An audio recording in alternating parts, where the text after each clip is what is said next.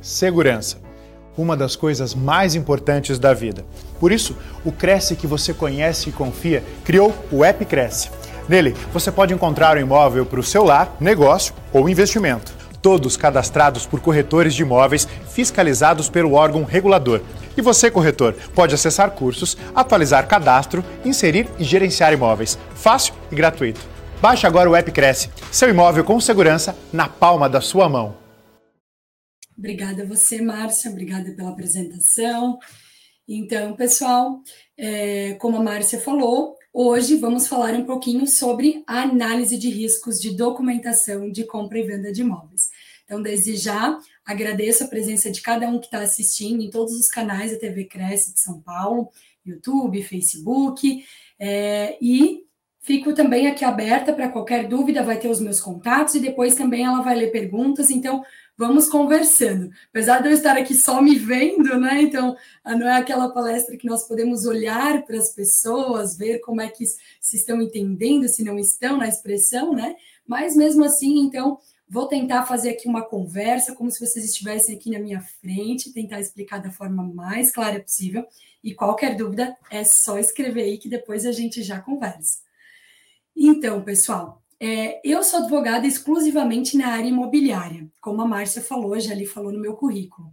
Trabalho também com os métodos adequados de solução de conflito, aqui na Câmara de Conciliação de Santa Catarina, aqui localizada em Timbó, já há cinco anos trabalhando com métodos adequados de solução de conflitos, mediação, conciliação, arbitragem, mas também, como disse, advogo na área imobiliária, que é uma área que tenho muita paixão né? Por todas as questões, desde análise de risco, contratos, as questões de regularização de imóveis, que são muito importantes também numa negociação. Então, falo de algo que eu realmente gosto, tá? Para vocês aí hoje. E análise de riscos, especificamente, é um tema assim que é o meu xodó, é, porque é o início de tudo, né? É, o corretor ele faz todo o trabalho dele da, da, da, de correr, né? O corre que a gente chama, fala com o vendedor, fala com o comprador, acha o imóvel ideal, né? Vai atrás do imóvel, da situação do imóvel. E ele tem esse papel, muitas vezes, de fazer essa análise de risco, né? De dizer para o comprador: olha, comprador, o imóvel está ok, você pode comprá-lo, o vendedor é uma pessoa idônea, tá tudo certo com ele. Né? E muitas vezes para o vendedor. O vendedor pode vender, às vezes vai ser uma venda parcelada, vai ser uma venda que vai receber um, um valor ali de sinal de entrada, depois vai ter um pagamento posterior. Então, o vendedor também precisa ter essa confiança no comprador, e cabe aí o papel do nosso nosso nosso personagem principal aqui hoje, que é o corretor de imóveis, né, que é esse profissional que faz esse trabalho, né, que tem essa esse trabalho de dizer, não, tá tudo ok, vendedor pode vender para esse comprador. Também é uma pessoa idônea, também não vamos ter problemas, né? E como, ela até, como a Márcia até falou ali no, no resumo da palestra de hoje, a gente, o nosso trabalho, né, o trabalho que eu quero passar aqui hoje também para que o corretor possa aprimorar o seu trabalho, é evitar, é evitar todos os possíveis problemas que nós tenhamos nas transações imobiliárias, mas nem sempre vai ser possível evitar, né? Então a gente vai tentar é, é, diminuir os riscos, né? Então eu sempre digo assim, o objetivo final é evitar, mas a gente sabe que problemas vão acontecer, né? Ali na caminhada como corretor, para quem está começando, para quem já atua há muitos anos, sabe que vai ter eventualmente, mas então menos diminuir os riscos. Eu fiz tudo o que eu pude, eu analisei todos os documentos possíveis e mesmo assim eu não consegui evitar né? Mas o que, o que eu acho que não pode mais acontecer, né? Que a gente vê muito, e eu acho que a gente está aqui hoje, e o Cresce com certeza promove essas palestras com esse intuito, né? O que não pode acontecer é a falta de informação, né? É a gente ter um problema, a gente ter uma situação aí na compra e venda que pode, poderia ter sido evitada e não foi. Né? A gente não, não, não conseguiu é, prever essa situação, não conseguiu analisar corretamente para que pudéssemos é, evitá-lo, ou como eu disse, diminuir os riscos. Né? Então, esse é o meu papel aqui hoje. Então, se eu falar qualquer coisinha que possa ali, opa, isso eu realmente não lembrava ou não sabia, eu acho que já é, no nosso, meu papel e o da TV Cresce também, né, com, com essa palestra, promovendo essa palestra, eu acho que já está bem alcançado. Então, no primeiro momento, eu trouxe o tópico aqui do que é análise de riscos, né? O que seria? Muitas pessoas no direito, principalmente, a gente fala a due diligence. Então, não sei se o corretor já ouviu falar, mas a gente fala muito como advogados é, da due diligence, que nada mais é que a análise de riscos, que é o que? Uma pesquisa detalhada do imóvel, que é objeto da transação imobiliária, e também da pessoa do vendedor e da pessoa do comprador, né? Eu brinco porque o pessoal fala muito, ah, mas é, qual que é o intuito do, do vendedor é, se preocupar se esse corretor ele, ele tem um profissional jurídico, ou enfim, ele mesmo faz essa análise de riscos? Como eu disse, se a venda for talvez parcelada, né? Ou o vendedor é uma pessoa que ele se preocupa também em quem que vai comprar esse imóvel, como é que vai fazer, se vai pagar, se vai transferir para o seu nome ou se ele vai ter um problema com isso no futuro.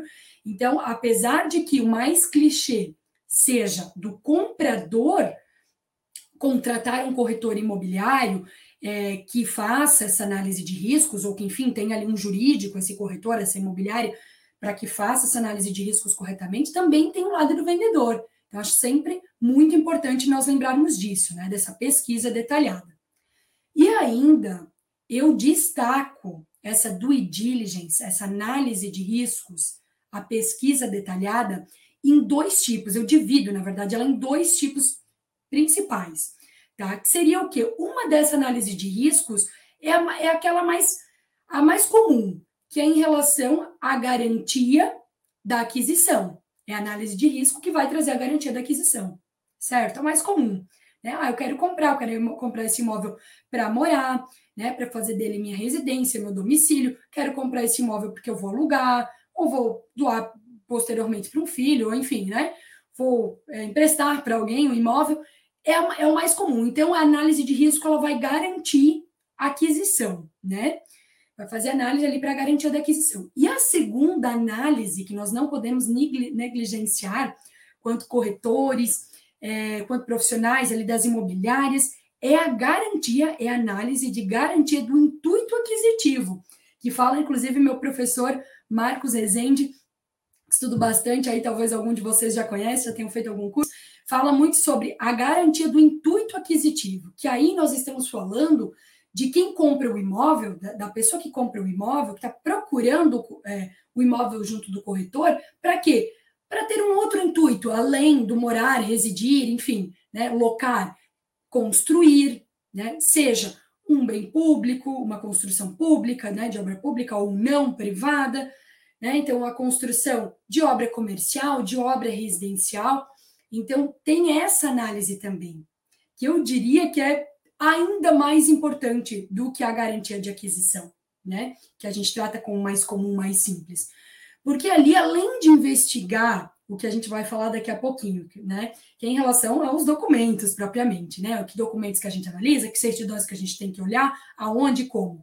É, além disso, dessas certidões que a gente vai falar agora do imóvel, do vendedor, você vai precisar, você como profissional que está no meio dessa transação imobiliária, que tá fazendo, está fazendo essa análise de risco, você vai precisar olhar o plano diretor do município para essa análise de, de, intuito aquisitivo. Então, a pessoa está ah, olhando o terreno para construir.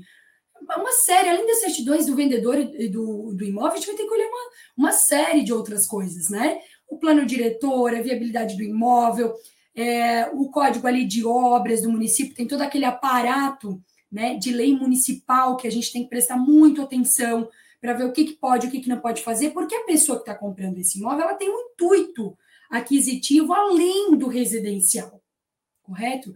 Então ela vai ter ali um intuito, é, muitas vezes, esse de construção, né, de ganhar ali um dinheiro em cima daquela situação, né? Então existe a preocupação ainda maior. Tá? Então, eu divido sempre a análise de riscos, a due diligence, entre essas duas. Tá? A garantia de aquisição, né, quando é para compra e venda efetivamente do imóvel, que é até o nosso tema de hoje, mas também a garantia do intuito aquisitivo.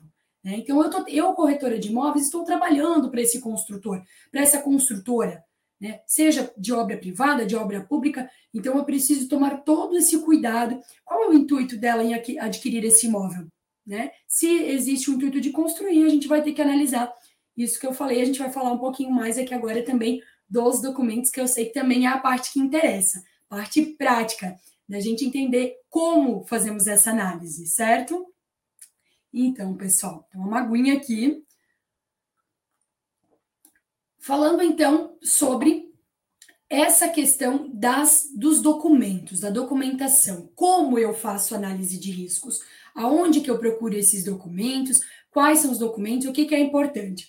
Claro que assim, a lista é enorme e também depende de cada situação, de cada transação imobiliária, de cada negociação ali envolvida, tá? O que eu vou tratar aqui hoje é do básico, é do mínimo que você precisa fazer, que você precisa se atentar para que o seu negócio seja efetivado com segurança, com tranquilidade, para que você, corretor, possa é, fazer ali o teu trabalho da melhor forma possível, tá?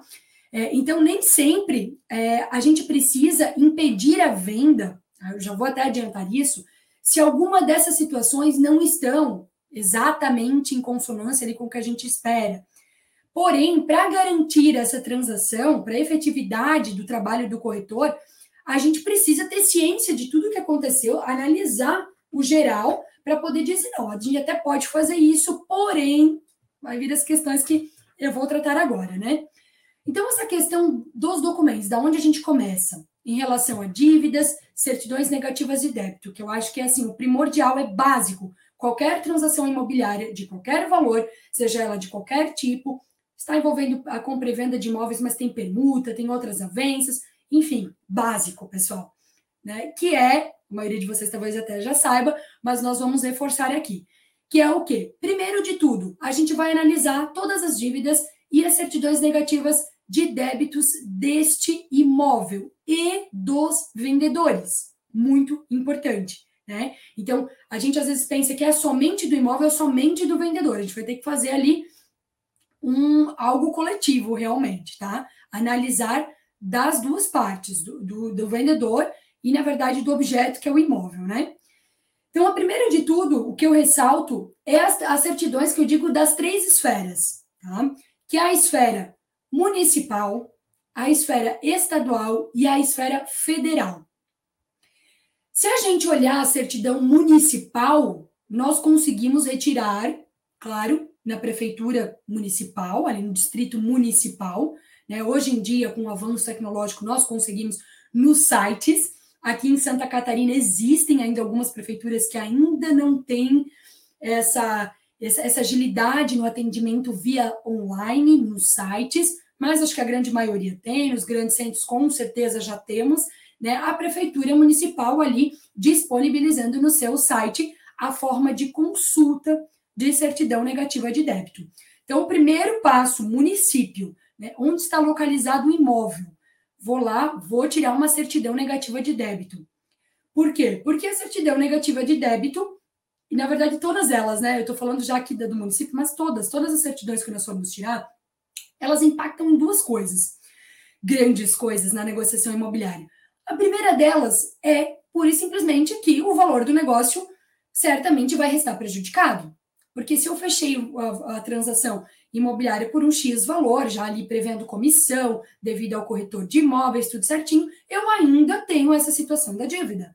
Né? Ah, o imóvel está com uma dívida municipal, com imposto de IPTU em aberto, né? Por exemplo. Então, assim, a gente já tem ali um valor agregado, um valor a mais, muitas vezes, um valor que nós pegamos, inclusive, corriqueiramente no nosso dia a dia, na advocacia imobiliária, inclusive um valor que às vezes chega a ser quase o valor do imóvel, o valor da dívida, né? Então, primeiro ponto, porque aí o comprador vai analisar se realmente vai querer comprar o imóvel mesmo assim, como eu disse, isso não caracteriza um impedimento, ainda assim a venda pode se efetivar, né? Eu sempre ressalto isso, mas o comprador, o corretor, o vendedor precisam estar cientes, pra, porque o teor da negociação certamente vai mudar, não é? E o segundo ponto, o, o segundo impacto que essa dívida ela gera, é, claro, na, na, na, na transferência da propriedade desse imóvel né? Como é que nós vamos transferir um imóvel que possui dívidas? Então, é, existem as, as leis, a lei de registros públicos, lei federal, que está aí, vem trazer várias questões ali nos seus artigos, é, de que ah, não, não é possível fazer a transferência de propriedade, a escritura pública, o registro do imóvel, com tais, tais questões ali em aberto, dívidas, indisponibilidade de bens, que a gente já vai continuar aqui na, nas demais certidões que são importantes, né? Então, são esses dois grandes impactos, pessoal. Né? O primeiro deles no valor do negócio, é óbvio, né? Vai alterar, não era aquilo que, que se estava esperando, né? E o segundo impacto é como é que vai se efetivar essa negociação juridicamente? Como é que eu vou transferir a propriedade desse imóvel se eu tenho esse, problema, né? Então, são os dois impactos aí é, bem importantes. Então, como eu ia dizendo, a primeira, a, a primeira certidão, que eu julgo assim, né, começar, né, claro que você faz ali na sua ordem, cada profissional tem um jeito, um estilo de trabalho. Mas é essa, municipal. Então, onde é que se localiza o imóvel? Eu entro no site da prefeitura e lá eu já localizo ali a certidão. Muitas vezes tem algum problema, você não vai conseguir tirar diretamente no site. Às vezes a certidão está indisponível, você vai ter que ligar até a prefeitura, enfim, verificar para poder sim ter a certeza de que não tem nenhum débito municipal nesse imóvel. E já aproveito e faço o mesmo quanto ao vendedor ou aos vendedores, que é muito importante né? Se o vendedor é uma pessoa física, ver ali a questão do estado civil, né? Então, ah, ele também é casado, não, eu tiro dos vendedores, é todo mundo que consta lá na matrícula, que estes são os efetiva, os reais vendedores, na verdade, né? Então, eu já aproveito essa mesma certidão municipal do imóvel, nós também tiramos dos vendedores, todos. Ah, mas eu estou fazendo negócio com fulano. Não, mas a esposa dele também, na matrícula se constam outras pessoas, ah, o imóvel é do fulano, também do, ciclano, do beltrano, todos, né? Nós investigamos tudo, análise de riscos, pessoal. Estamos falando de análise de risco. Então, se eu quero analisar o risco para o meu cliente, eu preciso fazer de tudo. Né? Então, o primeiro ponto, as, as três esferas, a gente começa pela esfera municipal.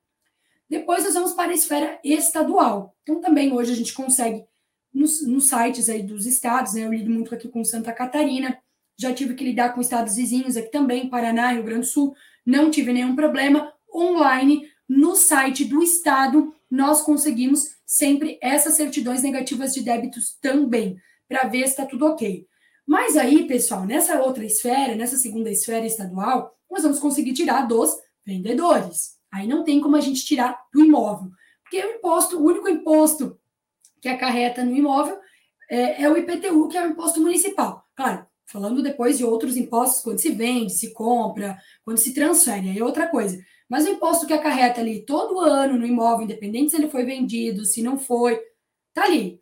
Né, que vai é, sair todo ano ali, o imposto é o IPTU, então eu pago para o município, né, como a gente já sabe, e aí por isso que é no município que eu tenho que pesquisar essa certidão do imóvel. Então, na esfera estadual, eu não preciso tirar nenhuma certidão do imóvel, né, mas eu vou tirar certidão dos vendedores, também se for pessoa jurídica, né, é muito importante que a gente, inclusive, olhe o nome dos sócios também, né? Como eu disse antes dos vendedores pessoas físicas, que, ah, casado ou não, né? Vive em união estável ou não. É muito importante também, quando falamos de pessoa jurídica, também observamos o nome dos sócios, né? E principalmente, claro, do sócio que assina pela empresa que vai assinar a transferência dessa propriedade, né?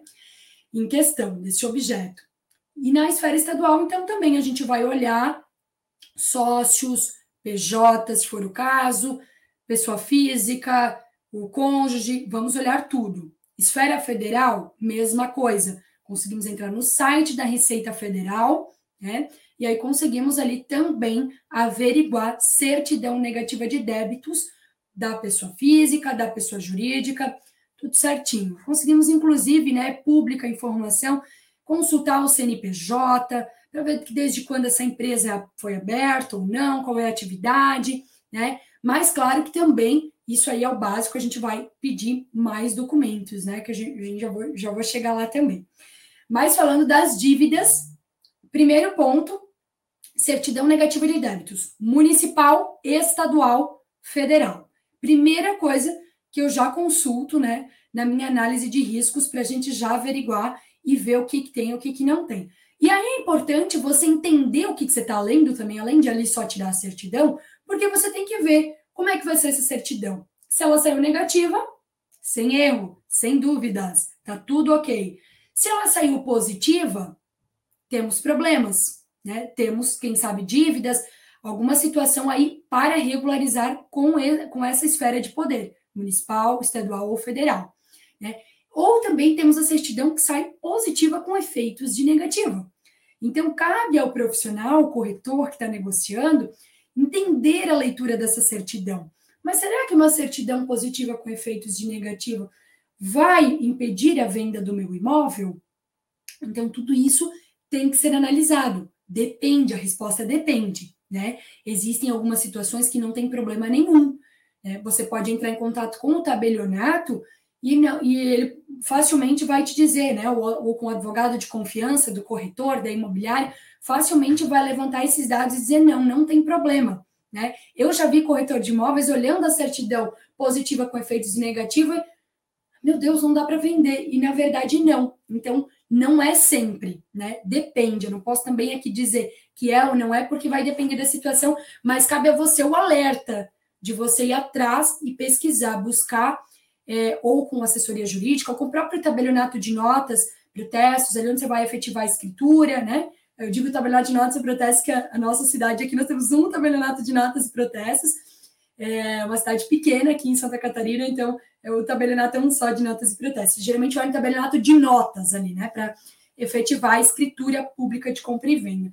Então, entrar em contato e saber é, a resposta de isso vai ou não atrapalhar, né? Muitas vezes não, nem vai, né? Não teria problema de efetivar essa compra e venda. Então, é importante você passar essa informação para o seu cliente. Né? Outras, outras certidões que são de extrema importância, a consulta, e aí muitas vezes realmente é, o corretor talvez sozinho realmente vai ter um pouco de dificuldade, talvez vai ver, mas vai precisar talvez uma assessoria jurídica, que é a questão dos processos judiciais. Estava falando antes de só administrativo, três, três esferas, municipal, estadual, federal, administrativo, né? Agora estamos falando dos processos judiciais. Então, eu vou precisar pesquisar, e aí também não existe processo judicial do imóvel, né? Ele vai estar no nome de alguém, desse, desse vendedor, desse comprador. Então, vou pesquisar os, as ações judiciais que possam existir no nome dos das partes, vendedores, compradores, se for o caso, seja pessoa jurídica, seja no nome dos sócios ou pessoas físicas mesmo, inclusive cônjuges, como eu disse antes. Então, de extrema importância, a gente vai consultar o quê? Certidões cíveis, certidões criminais, certidões trabalhistas, muito importantes, né? Já vi muita negociação imobiliária sendo feita sem consulta devida das ações existentes no imóvel, e sim, existia. Ah, mas eu olhei as certidões cíveis dessa pessoa, desse vendedor. Eu olhei as certidões criminais, ele não tinha nenhum processo, mas ele tinha um processo trabalhista. Ele tinha um débito trabalhista em aberto. Todas essas certidões que eu estou falando, vocês conseguem consultar, nós conseguimos consultar de forma online, de forma simples, ali no tribunal do seu estado, Tribunal de São Paulo, eu consulto aqui no Tribunal de Santa Catarina, que a grande parte dos meus clientes estão aqui, mas também consultamos de outros estados, né? TJSC, TJSP, a gente consulta ali todas as certidões. E, gente, não é uma nem duas, tá? Cada tribunal tem um, é um pouquinho diferente o site, mas aqui em Santa Catarina nós temos que consultar a cível do primeiro grau de jurisdição, do segundo grau de jurisdição, talvez quem não é da área do direito acho que, que essa doida está falando. Mas assim, a gente tem que consultar se a pessoa tem processo em primeira instância, processo em segunda instância. Porque se você está analisando o risco, vai, pode passar alguma coisa. Então a gente não pode deixar aquilo que eu falei no início, né? Cabe a nós, profissionais, ao corretor imobiliário que está fazendo ali, participando dessa transação, pessoa importante na transação imobiliária, que identifique todos os riscos possíveis. Porque, como dissemos, ainda assim podemos ter problemas futuros. Precisamos, no mínimo, minimizá-los, correto? Então, é, a gente olha civil criminal, primeira, segunda instância, é, olhamos trabalhistas, tem a certidão de débitos trabalhistas, que é uma outra certidão também, a gente consegue também no tribunal, é, no nosso tribunal é, máximo do trabalho, né, o nosso Supremo é, Tribunal do Trabalho, Superior, desculpa, Superior Tribunal do Trabalho, né, o TST, a gente consegue consultar a certidão de débitos trabalhistas, então tá tudo online. essas certidões são gratuitas, tá? É cíveis, é, criminal, ao menos aqui em Santa Catarina, não tenho conhecimento de todos os outros estados, mas eu acho que na grande maioria deles a certidão é gratuita. Mas às vezes acontece de nós não conseguirmos tirar ela no site. Nós vamos precisar, como eu disse, acontece às vezes nas certidões das esferas também. Precisamos e até o fórum é, um, é desgastante, né? Às vezes a gente consegue por e-mail. Hoje em dia, acredito que com a pandemia é tudo mais fácil, a gente consegue ainda mais, né?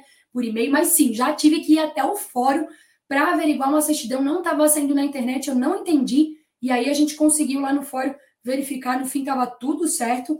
O corretor de imóveis conseguiu conseguir lá com a sua negociação. Mas olha que importante, né? A gente podia deixar quieto e aí vai que ali era justamente ali, né, que nós não conseguimos consultar que tinha algum problema, né? Então tem essa situação. Outra certidão muito importante nós consultarmos é de protestos no nome do vendedor ou dos vendedores, né? Ali eu costumo pesquisar do domicílio do imóvel e do domicílio do vendedor, tá? Então, para eu ter a extrema segurança, tranquilidade, domicílio do imóvel, né? aliás, a localidade que está o imóvel, a cidade que está, e do vendedor. Ah, temos um imóvel aqui de Timbó, onde eu estou falando, Santa Catarina, e o vendedor, o comprador, aliás, o vendedor é de São Paulo, o comprador é do Rio Grande do Sul. Temos três estados, né? Então, eu estou, eu, Amanda, estou trabalhando para o corretor de imóveis, João da Silva. João da Silva, meu cliente corretor de imóveis. E ele está intermediando essa negociação. Se ele precisa, ele tá, foi contratado ali pelo comprador e tal, se ele precisa que eu levante, faça análise de riscos, nós vamos fazer do imóvel aqui em Timbó e vamos fazer do vendedor lá na cidade de São Paulo, onde ele, onde ele reside, onde, onde é o domicílio dele. Então, é de extrema importância. Ligamos para os cartórios, sim, pedimos por e-mail, pedimos pelo site nos que, nos que possuem, né, que é mais fácil, mas em algumas cidades, principalmente do interior, a gente ainda precisa pegar o telefone e ligar para conversar, para ter a certeza de que essa certidão está negativa. Né? Outra certidão muito importante que nós observamos ali na compra e venda do imóvel, quando se trata de imóvel condominial, seja num condomínio horizontal ou vertical, né, falando de casas ou apartamentos, muito importante é a certidão condominial. Pessoal, vejo muitas pessoas atendo muitos corretores de imóveis e pessoas também físicas ali que estão comprando ou vendendo que esquecem da certidão condominial. E já vi de tudo. De certidão condominial que a pessoa devia, o valor do imóvel era 200 mil e a pessoa devia 100 mil de condomínio. Então, assim, coisas bárbaras que as pessoas não observavam. Parece tão simples, não, certidão condominial. Mas, se você aí, por um acaso, não lembra da certidão condominial, anota. É super importante nós lembrarmos da certidão condominial, até porque ela também, além de, claro, poder trazer um prejuízo para o seu cliente, ela também é requisito na escritura pública. É pedida certidão condominial quando é, o tabelião, o escrevente, ele observa que essa, esse, essa compra e venda ela é de um imóvel de, que faz parte de um condomínio. Tá? Então, ela é sempre pedida muito importante. Tá? E aí, pessoal, é claro, os documentos pessoais, né? Eu sempre digo assim: nós precisamos observar se quem está vendendo, né, quem está ali negociando, quem está conversando conosco é o vendedor. Eu sempre digo, bem formalmente falando, vendedor é quem está na matrícula, proprietário é quem está na matrícula. Vocês com certeza já ouviram falar várias vezes que só quem é dono, só quem registra é dono. Quem não, é, quem não registra não é dono, né? Tem um ditado ali também, é, o Conselho é, Notarial sempre posta também nas mídias digitais, né? Volte e meia tem esse, até um meme já hoje em dia, né? Então você precisa registrar. Então o que vale é o que está na matrícula do imóvel. Então, claro, você vai pedir as certidões imobiliárias, as certidões são pagas, são, são pedidas ali no registro de imóveis é, onde está inscrito, né, registrado o imóvel, né, certidão de inteiro teor, de ônus, de ações, são de extrema importância e também não sai escritura, não sai transferência de propriedade se essas certidões não tiverem ok. Né? Então, de suma importância que a gente tire elas e que a gente observe se esse vendedor é o que está na matrícula, se essa empresa está na matrícula. Né? Inclusive, que a gente tire todos os documentos. Eu preciso pedir os documentos pessoais, eu preciso pedir CPF, RG, eu preciso pedir certidão de casamento. Eu já vi muita negociação que o corretor de imóveis, ou a parte, ela só se interessa pela certidão de estado civil do vendedor na hora de fazer a escritura. Ela faz o contrato análise de risco assim mesmo, sem a certidão de estado civil. Mas como? Se a gente está fazendo aqui uma negociação pensando que eu estou comprando só do, é, do, senhor, do senhor José, estou comprando somente do senhor José, mas ele é casado. Depende do regime de bens que ele é casado, né? Isso é uma análise mais técnica, mais jurídica também. Eu vou precisar que a mulher dele assine o contrato, companheiro, companheira, que assine o contrato, que esteja ciente dessa negociação. Né? Ela vai precisar, ou ele, enfim, assinar inclusive a escritura pública depois. Então, é muito importante que você conheça o seu vendedor, você saiba certinho quem é o vendedor. Né? Eu brinco que come, onde vive, o que faz, né? É, precisa saber quem que é o vendedor. Você precisa dos documentos pessoais, CPF, RG, do cônjuge, conhecer ali ah, o, é, toda a, a, o estado civil do cônjuge, né? Todos os detalhes, as informações pessoais para que você esteja tranquila ali na negociação. Né? Inclusive, é, também estava dando uma olhadinha aqui no comentário do horário, né? Porque já estamos aí quase em 40 minutos de live. É, inclusive, se for pessoa jurídica, né, pessoal? De extrema importância analisar ali se quem vai assinar esta negociação, essa transação, esse contrato, essa escritura, se quem vai assinar é, realmente pode assinar por essa pessoa jurídica, né? Então, de extrema importância que a gente peça contrato social, última alteração contratual, porque contrato social não quer dizer nada, né? A gente precisa ver se teve uma última alteração contratual. Com a certidão da junta comercial, nós conseguimos ver se essa pessoa está te dando realmente a última alteração contratual, se também a gente pede online, né? Então tem tudo isso. E caminhando aí para o final da nossa live, né? Já estamos chegando em 40 minutos. Como eu disse, teria N certidões aqui para a gente falar, situações. Eu estou trazendo para vocês o mínimo do mínimo, né? O que a gente é imprescindível que nós observamos aí na nossa análise de riscos de documentação de compra e venda de imóveis.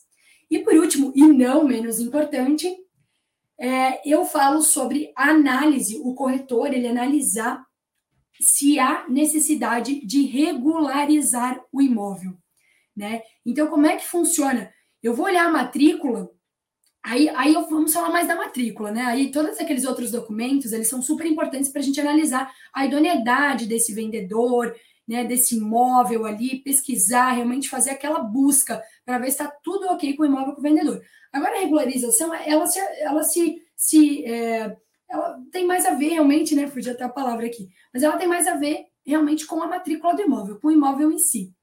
Então, a gente vai analisar se o imóvel não precisa de nenhuma regularização para que nós podemos, possamos fazer aí a transferência de propriedade. Porque pensem comigo, eu estou vendendo um imóvel que é do. Vamos pegar o seu José de novo. Eu estou vendendo, vendendo imóvel do seu José para o seu João. Mas aí na matrícula, o seu José ele era solteiro. Mas agora, de fato, o seu José, quando ele me entregou a documentação, eu, corretora de imóveis, quando ele me entregou, ele já é casado. E agora? Como é que eu faço? Para eu poder efetivar essa venda, lembrando, não é que vai estar tá impedida a minha venda por conta disso. Mas para eu poder efetivar depois a transferência da propriedade, tudo certinho, eu vou precisar averbar no registro de imóveis competente, averbar na matrícula essa alteração do estado civil do José, do vendedor. Então é muito importante que o corretor de imóveis tenha essa noção mínima da regularização do imóvel, né? Que ele consiga olhar a matrícula, pegar a matrícula e olhar e dizer: ah, não, tá tudo ok com a realidade dos fatos. Né? Ou não, não está tudo ok. Ah, o corretor de imóveis ele foi conhecer a edificação. Mas ele olhou a matrícula, ele foi conhecer o imóvel, né? Em loco, certamente, foi lá, viu, viu a edificação e ele viu que tem uma área construída de 200 metros quadrados. Mas na matrícula tem 50 metros quadrados. Então ele vê, ele, ele notou essa diferença. A, a informação não está batendo o que está na matrícula, o que está no papel, com a realidade. Então, cabe ali ao corretor analisar, e não necessariamente que isso vai impedir a venda, mas precisa analisar e mostrar para as partes a realidade. Olha, pessoal, a realidade é essa.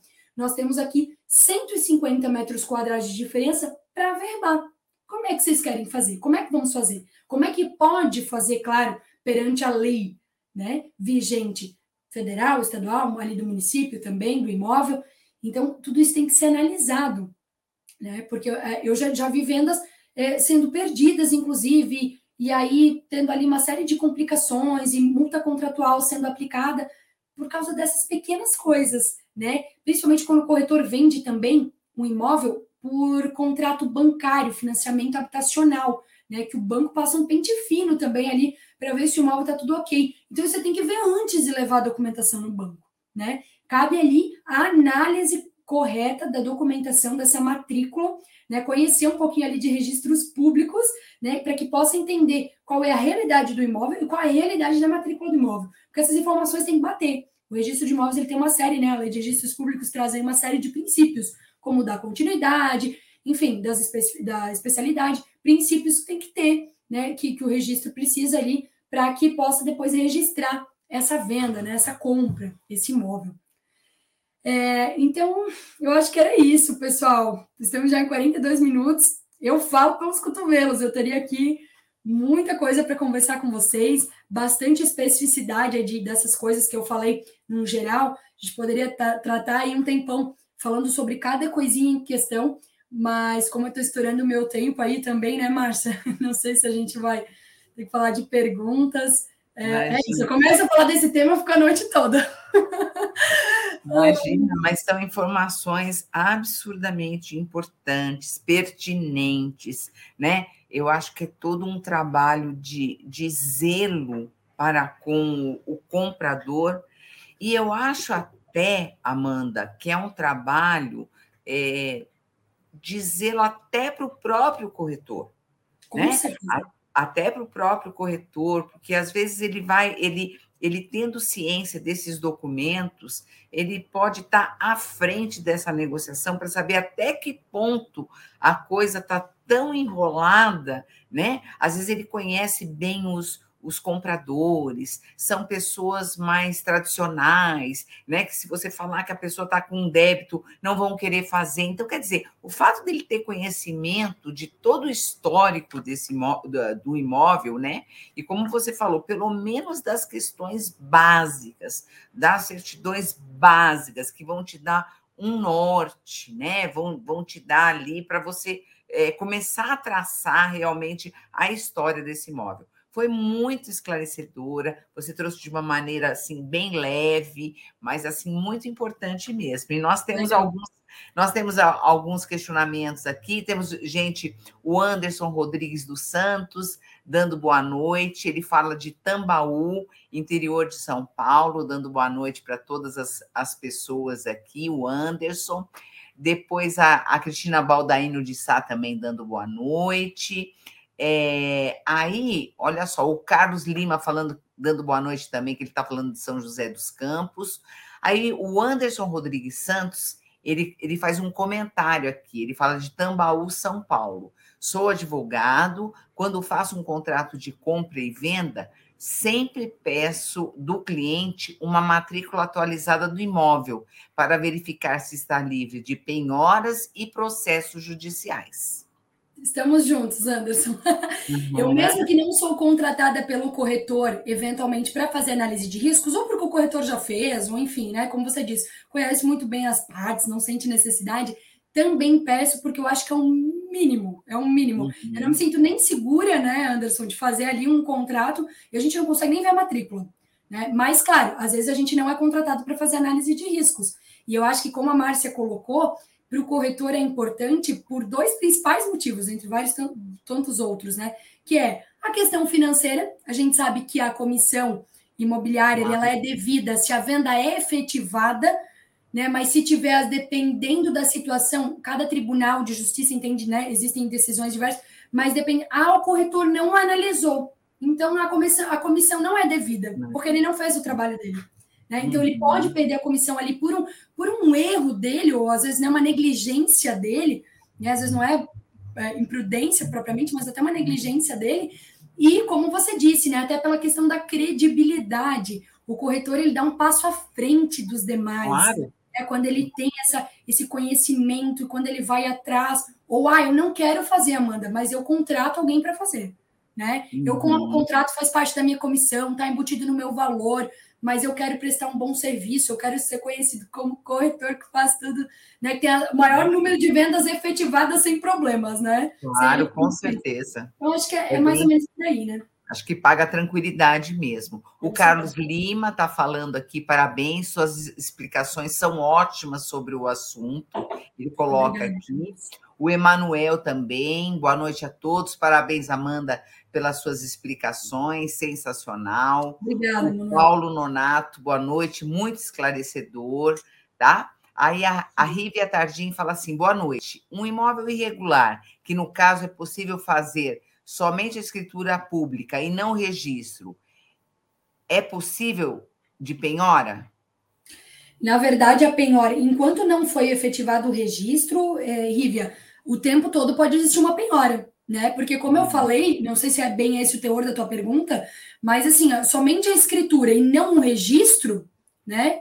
É, ainda assim pode haver penhora aí, eu já vi acontecer. Ah, mas eu tenho a escritura, mas não levou a registro. Então, lá no registro, ainda é o antigo dono. E se ele tinha alguma dívida, alguma questão, claro, isso depois é discutido, impossível ação judicial, não significa necessariamente que a pessoa ali que tem a escritura guardadinha em casa, ela vai perder. Não, não, não é isso. Mas depende da situação. Né? Claro. Então, assim, é, é, muito, é, é muito perigoso você ter a escritura e não levar registro. Pode sim ter uma penhora. E pode ter uma discussão aí na justiça que pode levar anos e muita, muito pano para manga, tá? Muita dor de cabeça, né? É. O Paulo Nonato nos acompanhando de Jesuítas Paraná. O Carlos Lima também faz um comentário. Sou contador e realizo esses levantamentos para nossos clientes. Ótimo. Tá? É... A questão tributária, ele também, que contador entende muito melhor que que nós advogamos. É, exatamente. O Anderson Rodrigues Santos também está dando parabéns. A Amanda fala fácil, é bem didática. Parabéns, ah, Amanda. Ah, legal. Obrigada. O Luiz Frederico de Andrade, é, Lengruber, ele também acompanha a gente de Cachoeira Pauli, Cachoeira do Itapemirim, desculpa, no Espírito Nossa. Santo. Excelente Sim. palestra, né? Obrigada, é, Hamilton Ferreira da Silva, as ilustríssimas eh, palestrantes concordam que os corretores de imóveis não são os profissionais mais apropriados para fazer análise do risco de imóveis? Não concordo. Eu concordo que o corretor, sim, é uma pessoa que poderia tranquilamente fazer análise de riscos, por que não? E uhum. se tiver alguma dúvida, eventualmente ele pode recorrer a um jurídico, né? Não é uhum. sempre que precisa de um jurídico. E olha que eu sou uhum. advogada, eu estaria vendendo meu peixe, né? Claro, claro, eu sou claro. Corretora, já fui, mas não atuo mais como corretora. Mas eu acho, Hamilton, que um, o corretor pode fazer tranquilamente. Eu acho que uhum. se ele tem aí alguma dúvida, alguma questão que não ficou esclarecida, ele pode sim contratar um profissional da área jurídica para auxiliá-lo, ou se ele achar que é realmente uma coisa mais cabulosa, né? Ele comenta, não... ele comenta até aqui, pois o corretor deseja, ele, ele, complementa, pois o corretor deseja é vender o imóvel e ganhar a sua comissão. Mas é importante, aí, de repente, para essa venda, é importante ele prestar todo esse serviço. Exatamente. Aí entram duas coisas, né? A primeira, do corretor realmente ser uma pessoa idônea, ser uma pessoa séria, certa, como qualquer profissão, temos, né? Pessoas X e Y. E a segunda coisa é o que eu falei agora. Existem decisões, depende do tribunal, do estado. Eu já estava uh, eh, pesquisando aqui em Santa Catarina também, que entende um pouco diferente em relação à questão da comissão. O, tem um artigo do Código Civil que garante a comissão do corretor, quando, 725, eh, se não me engano, quando é efetivada a venda, mesmo que haja arrependimento de uma das partes, correto? Mesmo assim, o corretor tem o direito à sua comissão. Porém, depende se esse arrependimento, essa, essa, essa, essa, essa questão da venda não acontecer, ela foi feita por uma falta de análise de riscos. E aí ele não ganha comissão. Então é interesse dele também ter ah, o negócio eh, bem feito, é, seguro, tranquilo, efetivado de, da melhor forma para todas as partes. Não, também não vai claro. ganhar. Então, eu não concordo, concordo em partes, assim, mas não concordo, né? Com certeza. É, o Carlos Lima, ele comenta aqui: sou contador e agora estagiário de TTI para entender cada vez melhor essas análises de risco. Né? O Fernando Henrique deixa uma boa noite e a Magda Neres fala, faz um comentário aquilo que a gente conversou um pouquinho antes, Amanda. Uhum. O Cresce sempre oferece palestras e ensina a trabalhar corretamente. é, muitos não dão o devido valor. Opa, ah, não dão o devido valor, mas temos que aproveitar todos os conteúdos. Né? Perfeito. Né? Claro. Magda é a corretora à frente do seu tempo, provavelmente, possivelmente, né? Está aí aproveitando estudando.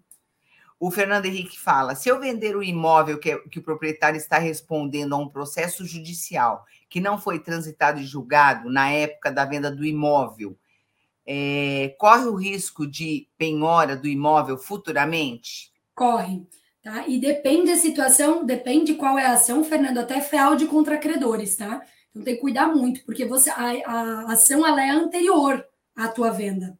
Tá? Ah, mas não foi transitado em julgado. Depende do que, que é. Teria que, claro, analisar o processo, tá? Se a gente está falando processo civil, criminal, ali você falou processo judicial, teria que analisar.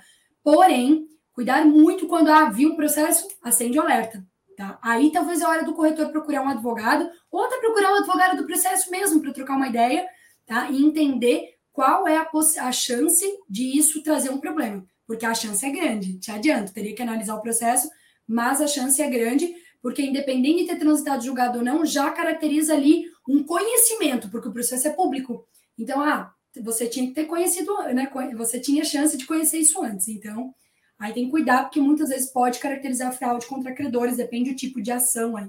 Estamos falando de ação uhum. de cobrança ou não. Tem uma outra questão aqui. Existe a possibilidade de uma certidão ou outro documento com informações não atualizadas e isso prejudicar pre, é, posteriormente o comprador? Difícil. Difícil por, por causa dessa questão que eu trouxe até numa pergunta, não sei se era do Hamilton, do Anderson, alguém ali que, que questionou.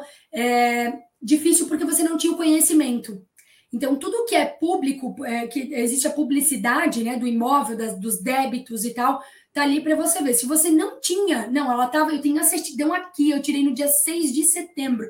Então você não tinha conhecimento, então as chances de você conseguir reaver essa situação a seu favor é muito grande, tá? Mas no direito, né, eu seria ambiciosa se eu dissesse que é sempre tudo assim, então tudo depende, né? Então não significa que você talvez não vá ter que brigar, não vá ter ali um estresse, mas você está no seu direito, você tirou a certidão, ela tinha aquela informação, você não tinha como adivinhar se não é, se não está ali publicado, né?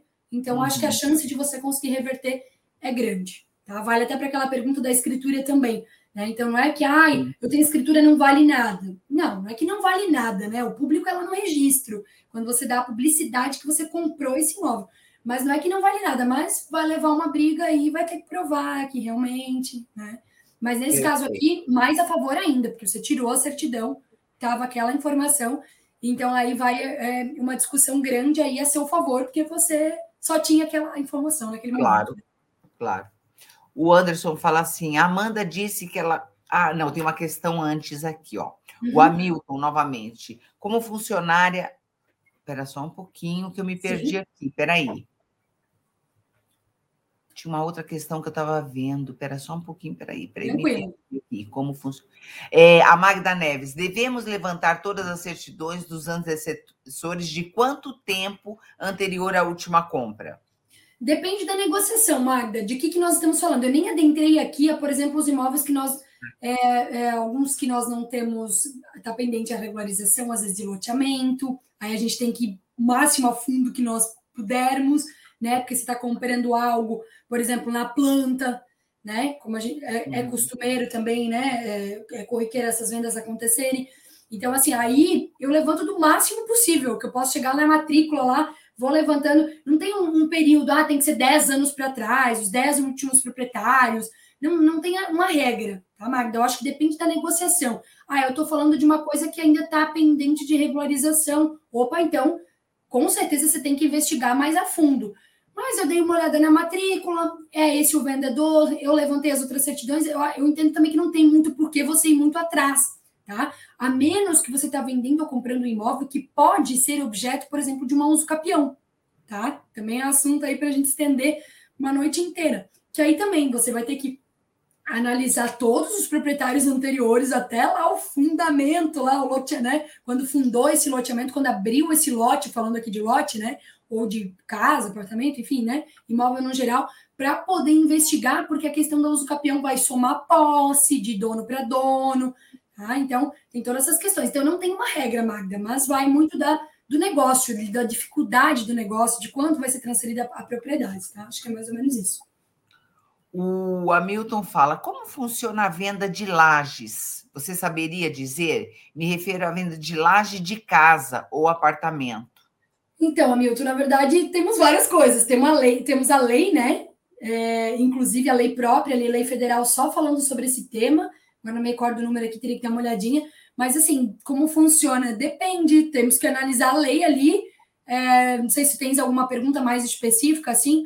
A lei tem várias nuances ali do que pode ser vendido, a metragem, como a lei federal que fala ali do, do lote mínimo, né? Então, ela é, é possível, é uma venda que é reconhecida, é legal, é lícita, se tiver em consonância com a lei. Ele tem uma lei própria, a lei de, de do direito de laje, né? Ah, legal, não sabia. Legal, legal.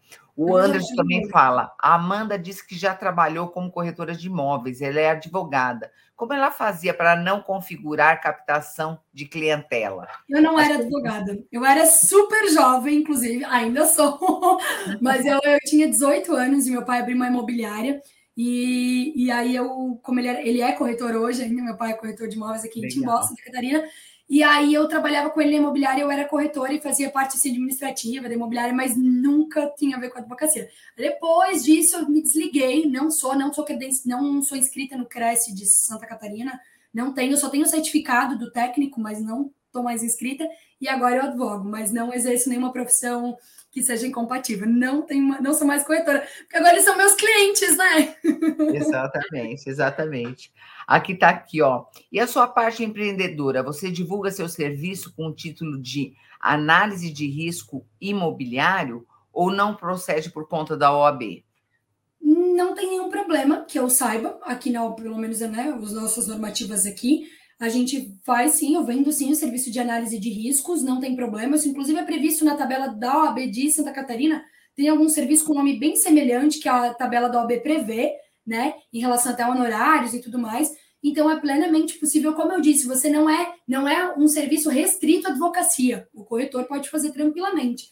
Mas sim é um serviço que eu vendo para o corretor que não quer se incomodar, para o corretor que não gosta dessa parte, uma pessoa idônea, uma pessoa correta, mas essa parte ele deixa com a advogada, então fica muito a critério. Mas eu tenho um site, Amanda Chad, até não coloquei ele porque o Instagram é, é, meio mais fácil, né, do que hoje o site, assim, mas o meu site é o meu nome também.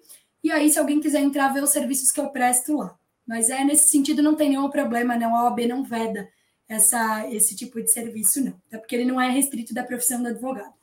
Ó, e a lei de direito de, de direito de laje, eu vou colar aqui no, no chat, não sei se você quer divulgar aí, Márcia, para as outras plataformas.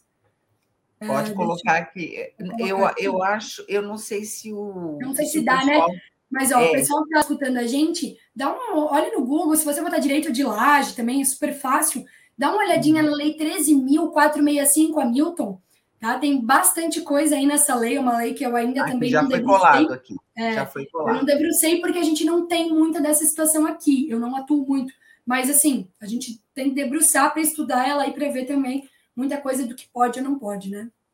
O Hamilton está agradecendo, muito obrigada pelas prontas respostas, congratulations, né? É, falando também é, o professor Ribeiro, falando, foi muito boa a palestra também a TV Cresce já colocou, essa ali que você acabou de, de, de comentar aí, já, já colocou aqui para gente. Legal. O Carlos Lima também se dizendo satisfeito e agradecendo, tá? E para a gente finalizar aqui, a última pergunta. Como fazer o documento de um imóvel que há mais de 40 anos é de posse da minha família, mas não é documentado no cartório? Para regularizar, se a pergunta dele é para regularizar isso aí, se tornar essa essa propriedade de alguém, né, é. adquirir, seria, eu entendo, claro, teria que analisar a documentação, Antônio, mas seria o um instrumento da usucapião, né, você teria que utilizar, aí é, um, é uma ação que você tem que procurar um advogado, né, para que possa analisar a documentação e fazer, e se você tiver ali outros documentos comprobatórios, não precisa ser exatamente do cartório, mas a lei, a, o nosso Código de Processo Civil, ele prevê ali, vários documentos comprobatórios de posse ali da sua família, né? Aí a gente consegue comprovar, conseguindo comprovar, nós conseguimos ali o uso capião, que é uma forma originária de aquisição de propriedade, né? Quem é advogado que está acompanhando, e aí a gente conseguiria ali é, regularizar, então, esse, essa documentação do imóvel da sua família. Mas aí a gente precisa analisar a documentação, olhar o que vocês têm, o que não tem, e olhar ali em que, em que artigo que se encaixa, que tipo de uso capião que se encaixa.